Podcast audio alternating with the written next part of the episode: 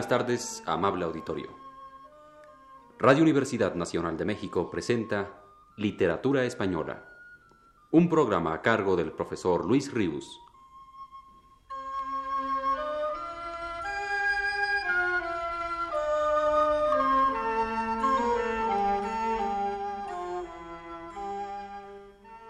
El profesor Luis Ríos nos dice en su texto más reciente.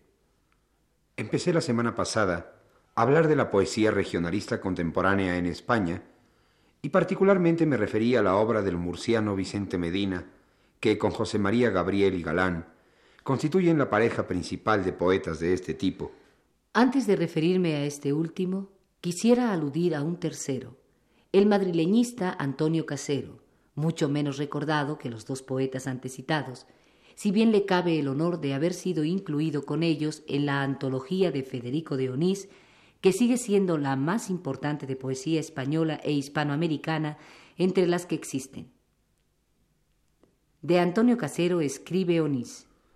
Madrileño, aunque según creo nació fuera de allí, en Salamanca si no me equivoco, como la mayor parte de los madrileños.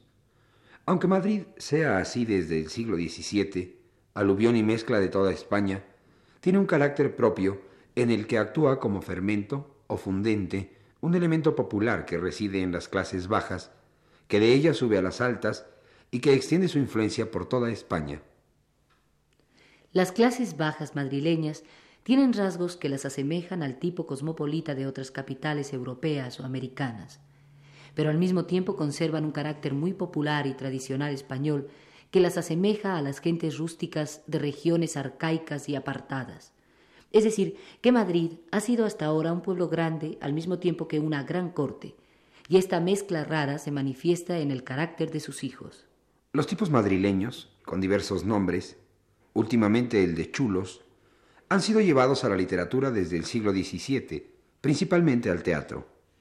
En nuestro tiempo, José López Silva cultivó y en cierta manera creó un nuevo género de poesía madrileñista, iniciada con su obra Los Barrios Bajos, 1894.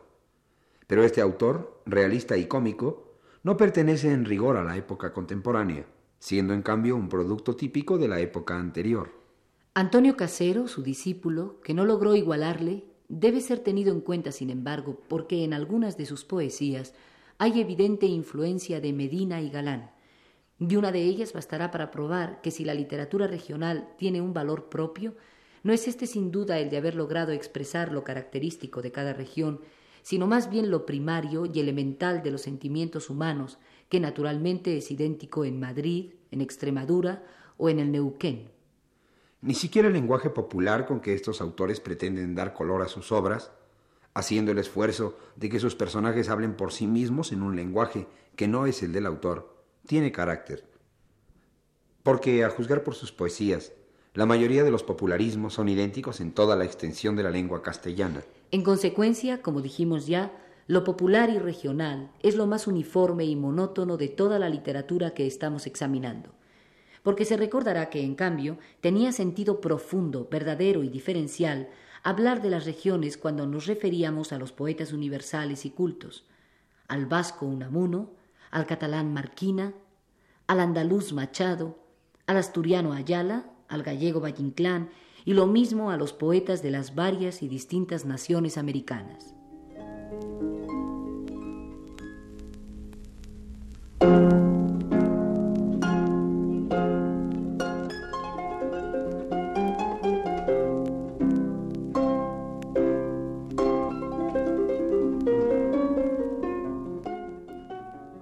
Entre las obras de Antonio Casero cabe recordar Romeo y Julieta, diálogo en verso, Los gatos, Los castizos, El pueblo de los majos y La musa de los madriles.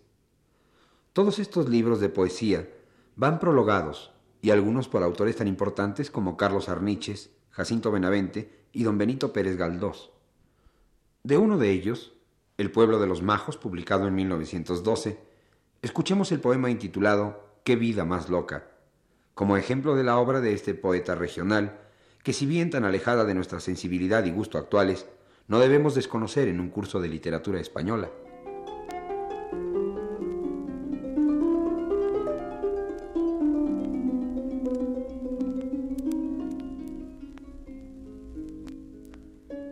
Estoy al brasero, le estoy dando coba.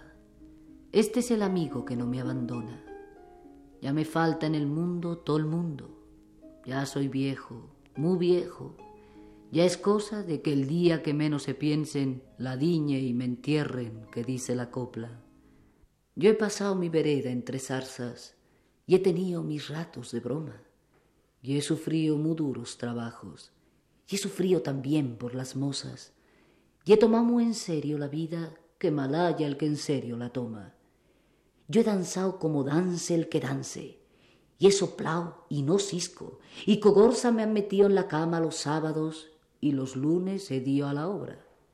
En mi casa no habrá habido lujos, pero el hambre jamás hizo roncha, y a mis hijos jamás por las calles se les ha visto nunca sin botas, y los he enrielado al trabajo para ganarse la vida con honra.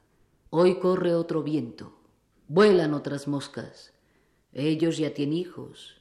Yo no soy mi sombra. Yo no soy aquel hombre de entonces.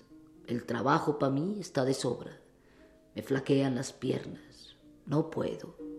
Ya no puedo coger la garlopa. Hoy estoy en el mundo lo mismo que esos cofres que tienen la carcoma, con el forro de pelo, sin pelo, y averiado, y perdida la forma. Hoy estoy ya viviendo en el mundo de propina los viejos estorban. Hoy mis hijos me tienen como al gato, hoy mis hijos me tienen de limosna. Ellos triunfan y beben y danzan y me riñen por nada las bribonas de las nueras que no pueden ni verme. Y los nietos, los pobres, me toman por el coco, les pinchan mis barbas y ni un beso me dan a mí que ahora más que nunca quisiera los besos, esos besos que saben a gloria los que a mí me faltan, los que a otros le sobran. Es ley de la vida, los viejos estorban. Cuántos besos que yo les he dado por la noche al volver de la obra. Cuántas veces entré de puntillas porque estaban durmiendo a su alcoba y con mucho cuidado les besaba sus manitas, las mismas que ahora no acarician aquel que por ellos ha pasado muchas penas muy hondas. Cuántas noches rendido del tajo me he pasado sin dormir, con zozobra, porque alguno se hallaba con fiebre y le ardían sus manos de rosas, y yo con su madre, velando su sueño y oyendo sus ayes, besando su boca. Me acharaba el rodar de los coches, el ruido del cuco que daba la hora, y el aire y la lluvia, y en fin el aliento me estorbaba. Ya ves tú qué cosas y hoy me escuchan toser y me dicen, camará con la tos, y qué posma, demonio del viejo, qué tos más ladrona. Aquí no hay quien duerma, cállese y no tosa. Ya ves tú qué contraste de mundo, ya ves tú cómo son las personas. Hoy el sol es mi amigo del alma, su calor me da vida, me entona, mas se oculta al ponerse la tarde y al ponerse repican las monjas sus campanas al toque del ángelus. Yo al oírlas me quito la gorra y aún le pido al Señor por mis hijos, que al fin son mis hijos, mi vida, mi gloria, y buscando el calor del brasero, al rescoldo me paso las horas. Ellos beben y ríen y danzan, ellas y ellos alegres retosan, y los chicos diablean y brincan, mientras yo en un rincón de mi alcoba los escucho y contemplo el rescoldo que cual yo di la vida muy corta y me duermo y aún sueño con ellos y los beso al volver de la obra y sigo soñando. Dios mío, qué cosas sueño, que me quieren, que no me abandonan y amanece y me encuentro sin ellos. Qué vida más loca.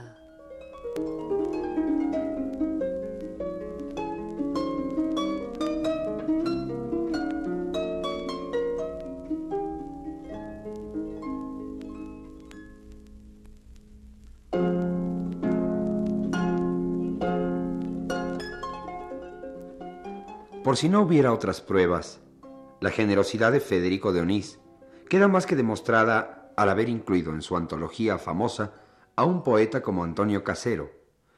Y es que, entre otras cosas, la lengua dialectal, de probada eficacia en situaciones cómicas, en trances excesivamente sentimentales, parece como si se empeñara traidoramente en seguir produciendo efectos cómicos. Y por otra parte, produce en el lector, cuando no se trata desde luego de obras logradas, como algunas de Vicente Medina o de Gabriel y Galán, una extraña confusión consistente en no saber si lo que tiene ante los ojos son peculiaridades lingüísticas respetables o faltas de ortografía.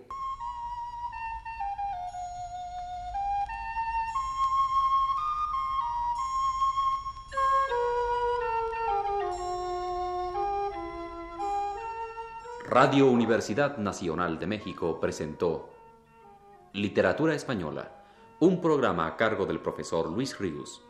Escucharon ustedes las voces de Aurora Molina y José Estrada. Les invitamos para el próximo sábado a las 18 horas.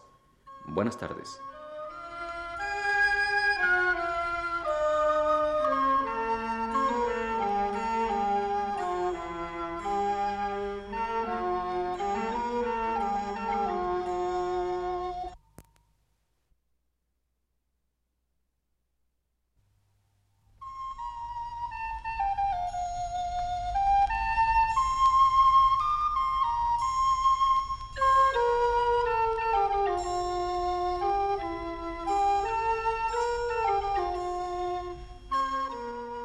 Señoras y señores, presentamos a ustedes el programa Literatura Española, que produce el profesor Luis Ríos.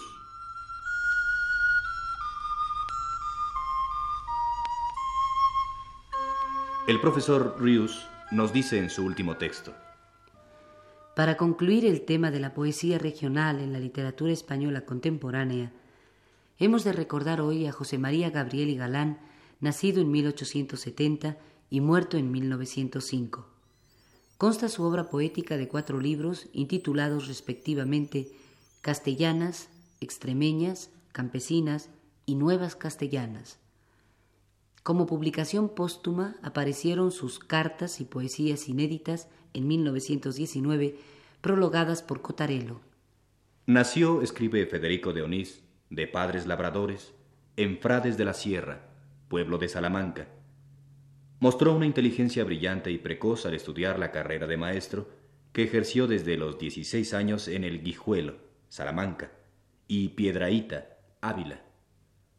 Ocho años después la abandonó al casarse para ser labrador de las tierras que su mujer poseía en Guijo de Granadilla, Cáceres, pueblo extremeño aislado y arcaico, donde después de vivir unos años felices la vida tradicional que cantó en sus versos, fue sorprendido por la muerte en plena gloria y juventud. Era más bueno, sencillo y sincero que sus mismos versos, sigue escribiendo Federico de Onís. Con serlo estos mucho, porque en él no había la parte de afectación y retórica que no faltan en ellos. Se dio a conocer súbitamente por una poesía, El ama, premiada en los Juegos Florales celebrados en Salamanca en 1901. Esa poesía y el Cristo bendito, que con algunas otras se publicaron por aquellos días en edición privada, contenían todo galán, y bastaron a darle inmediatamente una gloria y popularidad que contrastaban con la incomprensión y hostilidad con que fueron acogidos los modernistas. En mucha parte la consagración apresurada de Galán significaba no solo entusiasmo por su obra, sino protesta y censura contra las tendencias revolucionarias de la nueva literatura. Sin embargo, Galán aunque católico y tradicionalista sincero, estaba en la parte primera y mejor de su obra más cerca de su época que de los reaccionarios que le aplaudían. Su sentimiento del paisaje castellano es el mismo de Unamuno, uno de los rasgos más característicos de la época, y su poesía dialectal, extremeña, con todas sus diferencias de temperamento, deriva de la de Vicente Medina. Su mismo clasicismo de los principios es modernista más que reaccionario, porque no se inspira en el clasicismo convencional del siglo XIX, sino en aspectos especiales de la poesía rústica antigua, desde Juan de la Encina a Lope de Vega y en la poesía popular. Sus sentimientos tradicionales son sinceros y vívidos, aprendidos desde niño en los pueblos y alquerías de Salamanca, donde las costumbres campesinas conservaban todavía la armonía y grandeza de la mejor España del pasado. Eran los mismos sentimientos de que estaba hecho él. Por eso su tradicionalismo era sano, alegre y sereno, no triste y pesimista como el de los modernistas europeizados. Era comprensivo y tolerante, no negativo y dogmático como el de los reaccionarios teorizantes, afrancesados también. Todo esto es verdad de sus primeras poesías charras o castellanas, que trascienden de lo regional por ser tan normalmente española, la compleja y elevada cultura popular de aquella región, y lo es también de sus extremeñas, en las que el uso del dialecto leonés oriental, muy próximo al castellano, simplifica y acentúa lo rústico y lo primitivo.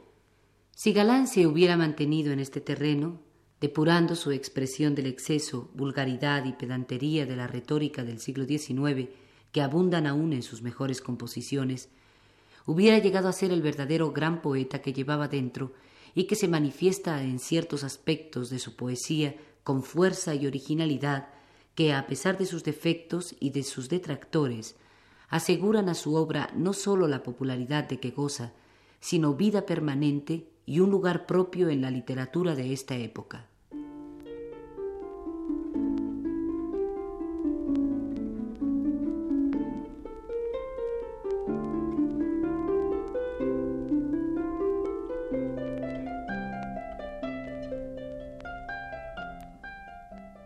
Escuchemos la primera parte de su poema más famoso, El ama, que fue el que de pronto le dio gloria literaria en España e Hispanoamérica, e que incluyó en su primer libro de poesía, Castellanas, publicado en 1902.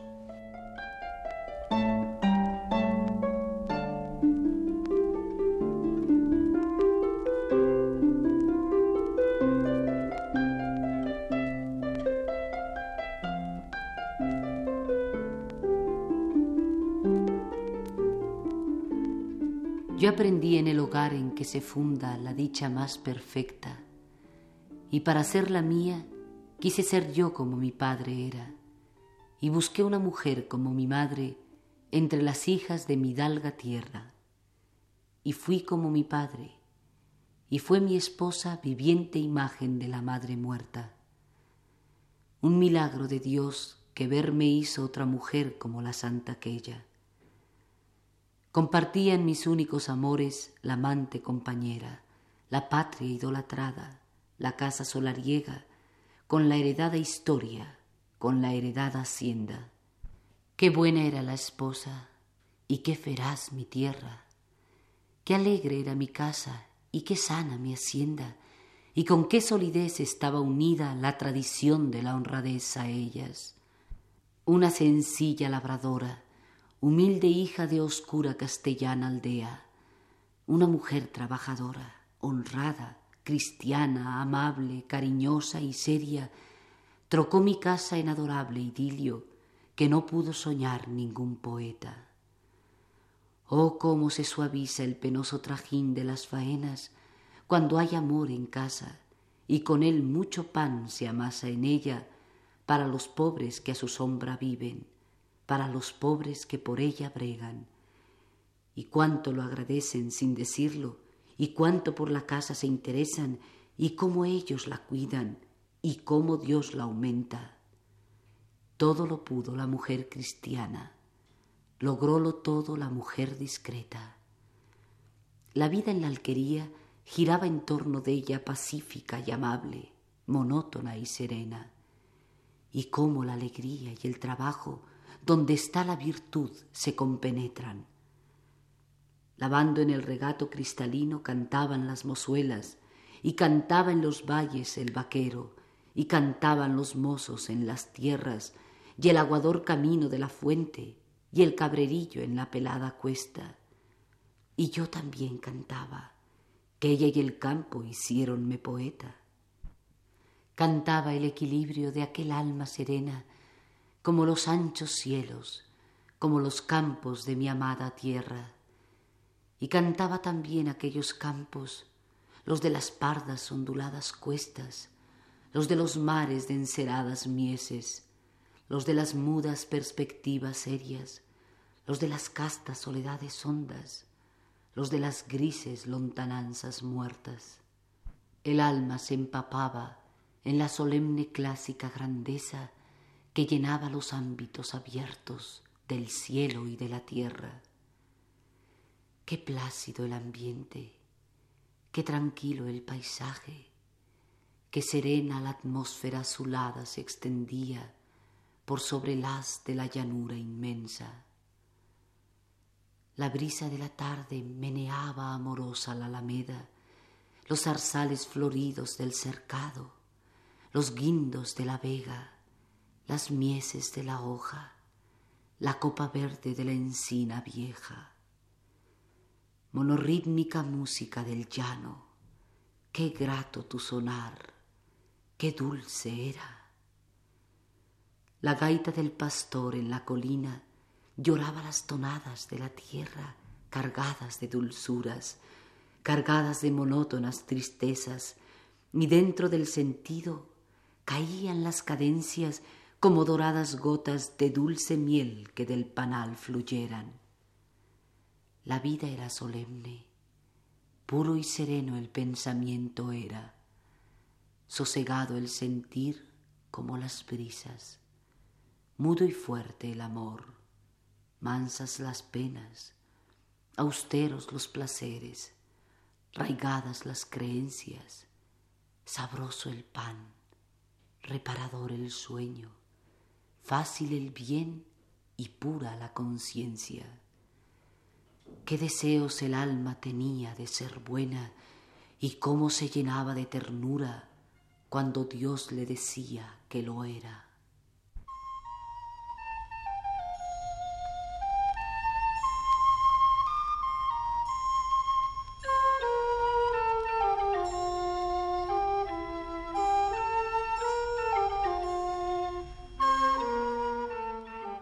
Les hemos presentado, señoras y señores, el programa Literatura Española, que produce el profesor Luis Ríos.